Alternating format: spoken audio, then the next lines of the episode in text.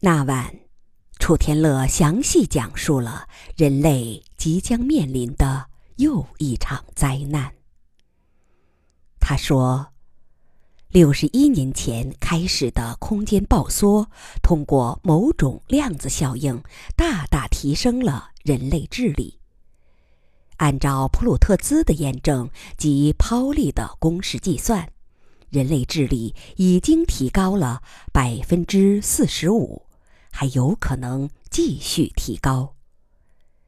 人类社会在短短三十年中实现了科技大爆炸，无论是科技精英还是普通大众，都充分享受了高智力，把它视为平常之事。不过，我们已经知道这次暴涨是个孤立波，半周期为六十二年。一年后就要达到峰值，然后收缩强度逐渐降低，提高的人类智力也会逐渐下降。在六十二年后，空间恢复到标准真空，人类智力也会复原到灾变前水平。到那时。再也不会有今天这样的天才飞扬和智慧怒放了。人类发展科学仍然得像过去那样，用可怜的智力东碰西撞，就像老鼠钻迷宫一样。如果没有这轮智力暴涨，人类不会意识到自己智力的可怜。但经历。智力暴涨后又失去它，人类情何以堪？但这还不算灾难，灾难是在其后。其后是一个暴涨孤立波，周期同样为一百二十四年。空间暴涨时对人类智力会是什么影响？其实，抛力公式。已经预言了。该公式是关于原点对称的，收缩率既能以正值代入，也能以负值代入，其曲线在正负区间都有极值，分别为：变化后的质力 E_t 与原始质力 E_o 的比值等于 E 的正负三分之二次方。具体数值为：智力最高升幅为百分之九十四点八，智力最大降幅为百分之四十八点七。那时，泡利并不知道宇宙会有爆缩，所以他说负值区段纯粹是数学推演，可能并不具有实际的物理意义。但他同时也说，该公式虽然只是经验公式，但具有简洁美和对称美。以他的直觉，也许能够升级为理论公式，就像普朗克的黑体辐射公式那样。如果是理论公式，那么负值区段也许有实际的物理意义。上帝。还是很厚道的呀，他在一个形式对称的公式中给出了不对称的数值，升幅百分之九十四点八，而降幅百分之四十八点七，没有让文明生物在空间暴涨中出现智力清零。但是，这么大幅度的智力衰退足以造成。科技清零了。也许，这种大致以十万年为周期的科技清零，才是费米杨谬的真正解释。泡利在牺牲前的遗言，就是提醒我关注这个公式。楚天乐又说：“虽然泡利当时不知道。”这次的宇宙爆缩只是个孤立波，但他有过人的直觉。他多次向我嘀咕，这种十分爆裂的空间收缩，恐怕不会持久。正如一句中国古语：“其兴也勃，其亡也忽。”所以，早在那时，他就对暴缩后可能转为暴涨，即暴涨可能引发智力衰退的前景，惴惴不安。pauly 里无奈地说：“很可惜，他无法用实验或观测来验证该公式在复制区间的推演结果。此前，物理学与玄学有一个根本区别：物理学有实验室，任何玄思奇想必须由实验来验证。但不幸的是。”科学发展到宇宙学阶段，已经没有实验室了。比如，怎么可能在实验室里制造一个暴涨的空间，从而验证人类智力是否会下降？这种膨胀是发生在空间第四维，人类绝对不可操控的。所以，他只和我讨论过这些担心。我们从没告诉第三人，但现在不同了。宇宙胀缩的孤立波理论已经被证实，空间暴涨将是六十三年后的现实。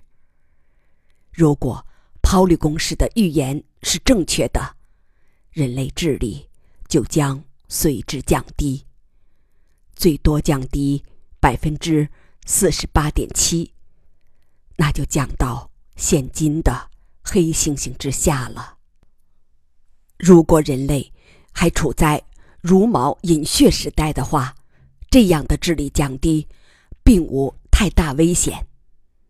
宇宙胀缩的孤立波已经多次扫过宇宙，近期的间隔大约为十万年一次，但并未造成以十万年为周期的物种大灭绝。不妨设想一下，也许在智力提升期，黑猩猩很快学会了用树枝钓白蚁，学会用石头砸坚果，甚至学会了利用天然火，进化出了简单的语言。可是，不幸轮到智力降低期，他把这些进步全忘了。那也不要紧。他们仍然可以摘香蕉、吃树叶，用猩猩的授语呼唤同伴，照样能活下去。可惜，人类已经不是蒙昧的动物。人类有核电站、飞机、万吨巨轮、蓝河大坝、病毒实验室、基因工程公司，更不用说有核潜艇。洲际导弹、生化武器，这些都需要智慧来控制。如果把这些开关、按钮都交给一群愚昧的黑猩猩，想想世界会是什么样的前景吧。余乐水打了一个寒战。她不禁想起这半年来丈夫近乎飞车的狂热思考。原来她知道智慧的韶华马上就要过去了，甚至会转为智力崩溃。她是在努力抓住剩余的时间，力图绘出人类智力崩溃后的图景。楚天乐。苦涩地说：“怎么办？现在无法可想。这次的灾变虽然是软性的，实际比上次更为深重。乐水，人类科技发展到今天这样的水平，即使因某种灾难是全人类都失去听力或视力。”失去语言能力，失去双腿、双臂，甚至心脏，都不要紧。高度昌明的科学都能给出应变之道。但如果失去智力，那一切都完了，人类真的无处可逃了。我惧怕这个，远甚于惧怕肉体上的绝症。今天在那个福利场，看着那几位智障者，尤其是那个从正常人沦落为智障者的林先生，我就像看到了自己的明天。他叹息着，正因为局势。彻底无望，这些担心我没有告诉任何人，连季仁瑞也没有说。但是，我预言的这个阴暗前景，其他人同样也会预料到啊！如果几个月后全球范围内出现科学家的自杀狂潮，我不会感到意外。这个前景再次让余乐水打了个冷战，他忽然站起来。不，应该告诉大家，首先应该告诉姬仁瑞，咱们一块儿想办法。我觉得他在这些软问题上的应变能力要比你强。他苦涩地说：“至少。”也该商量一下，确实没办法时，该怎么收拾残局？经过上次那件事，我不会再瞒他的。楚天乐指指屏幕，他已经到航天发射场了，晚饭前会回来。我估计他会主动来找我们。最近他做了不少大动作，肯定。会来向咱们通报。你让徐嫂采买的北京烤鸭，就是为他准备的。楚天乐点点头。对。他们暂且把这个话题抛开，继续看直播。估计金仁瑞快要到时，余乐水为他泡了茶水。那段时间。两人没说话，各自在心中梳理着想法。很快，山顶上出现了小蜜蜂的蓝光。少顷，季仁瑞匆匆进来了。听楚天乐讲完，季仁瑞眉峰紧蹙，努力消化这个过于突兀的噩耗。余乐水默默地看着他，期待着他的睿智。在科学领域，她敬服丈夫的天才；在社会政治领域，她更敬服姬仁瑞的智慧。而眼下的灾变，应该是横跨两个领域的。姬仁瑞此刻心中五味俱全。有浓重的失落，有深深的悲怆，也有绝望的愤懑。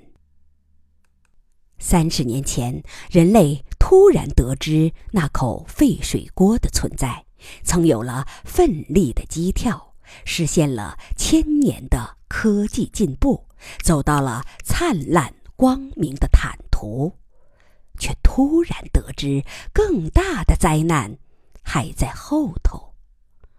难怪，在他干了几个大动作之后，天乐一直像是心不在焉。原来，并非他变迟钝了，而是自己过于乐观了。自己眼中的灿烂前景，原来只是一个漂亮的肥皂泡。上帝真会捉弄人呐！姬仁瑞沉默了一会儿，问：“你们说完了？”“完了。”于乐水说。“不，没完。你们没有说到这些情况和头颅离体存活有什么关系？”于乐水一愣，不错，自己在震惊中忽略了这一点。她看看丈夫，楚点点头说：“你说的对，这个计划牵涉到我的一个设想，但它过于玄虚，我不知道它是属于必要的冒险，还是不必要的疯狂。如果人类处于绝境中，就没有什么不必要的疯狂。请讲下去吧。”将在六十三年后出现的，一百二十五年后达到峰值的那波空间暴涨，仍然是全宇宙同步，人类无处可逃。也许只有一个地方例外。于乐水立时竖起耳朵，他看见姬仁瑞同样如此。你们已经知道。虫洞式飞船只能在虫洞内行进，其船体绝不能跃出虫洞之外，因为虫洞外是非本域空间，在那儿物体仍然遵从相对论体系，包括下面这些众所周知的机理：需要有力才能产生加速度了，船速接近光速时，质量。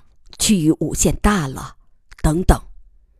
所以说，即使飞船仅仅有一个小小的凸起跃出了虫洞，也将给飞船的行进造成极大的阻抗。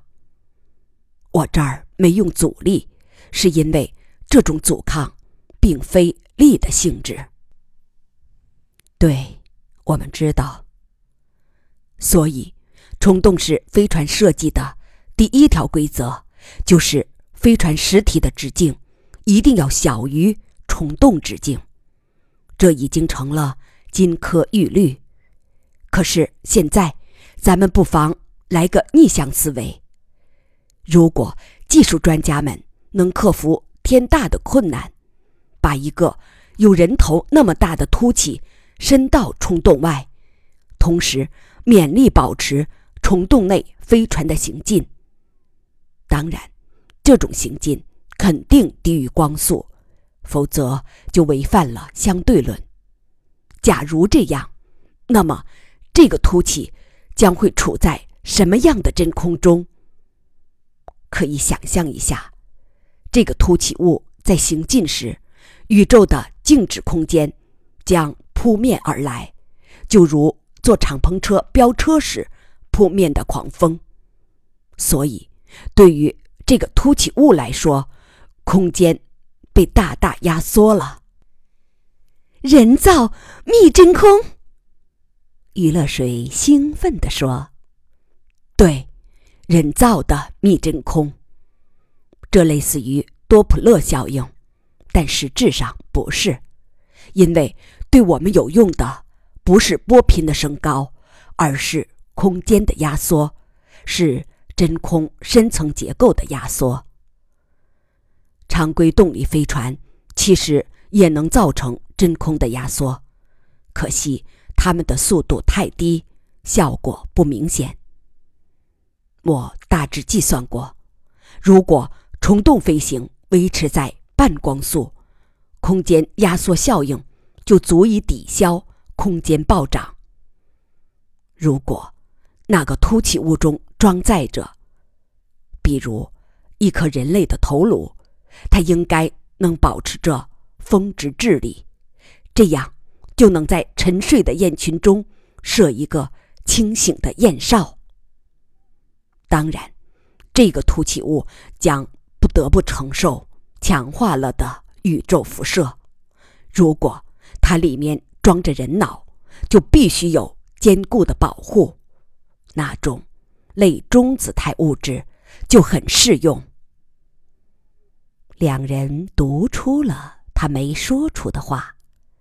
正因为如此，我才考虑紧紧保持头颅的离体存活。楚天乐又说：“如果上述猜想能实现，那就好办了，可以让逃难者坐上飞船，然后每艘船上只要有这么一个伸到本域空间外的脑袋，就可以指挥飞船的正常运转，并监视着地球的状况。这样一直熬到空间暴涨结束。余乐水皱着眉头。慢着，这种做法让凸起物中的那颗人脑来指挥飞船的运转，是不是违背了你说的那个不同宇宙信息不可通的铁律？因为虫洞内外的本域空间和非本域空间，从本质上说是不同向的。楚天乐微笑着看他，乐水。以后你别说自己不擅长理性思维了。你说的对，这样的做法如果成功，确实也打破了那个铁律。其实也不算违反，因为它是通过虫洞来实现的。所谓虫洞，就是连接不同宇宙的通道。我们过去说宇宙不可通。只是因为没有找到合适的虫洞而已，但正因为如此，我对自己的设想没有太大把握。我不知道这个铁律究竟能否被打破。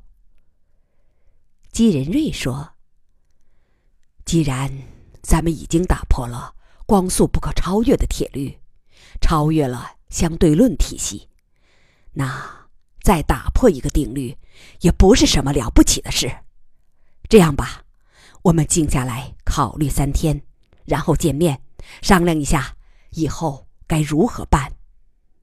天乐，谢谢你的信任。这次你把这个灾变及时告诉了我，没有像上次那样藏着掖着，采取单独行动。他的夸奖实际是批评。是撒一撒上次窝着的气。楚天乐说：“对，我不会再瞒你，这也是乐水的意见。是吗？那我也要感谢乐水。乐水，你知道公众对咱们仨的评价吗？虽然重复他有点自我吹嘘，我还是讲一讲吧。这个评价是。”楚天乐是乐之友负责思考的大脑，季仁瑞是负责行动的小脑，余乐水则是指引方向的心灵。对我的评价虽是过誉，也算贴切。小脑算什么？没有大脑的指挥，它只能做出简单的植物性反应；没有心灵的指挥，它可能会步履敏捷的走邪路。所以嘛。谢谢你们两位。他苍凉的长叹一声。但愿这次，咱们还能走出一条路来。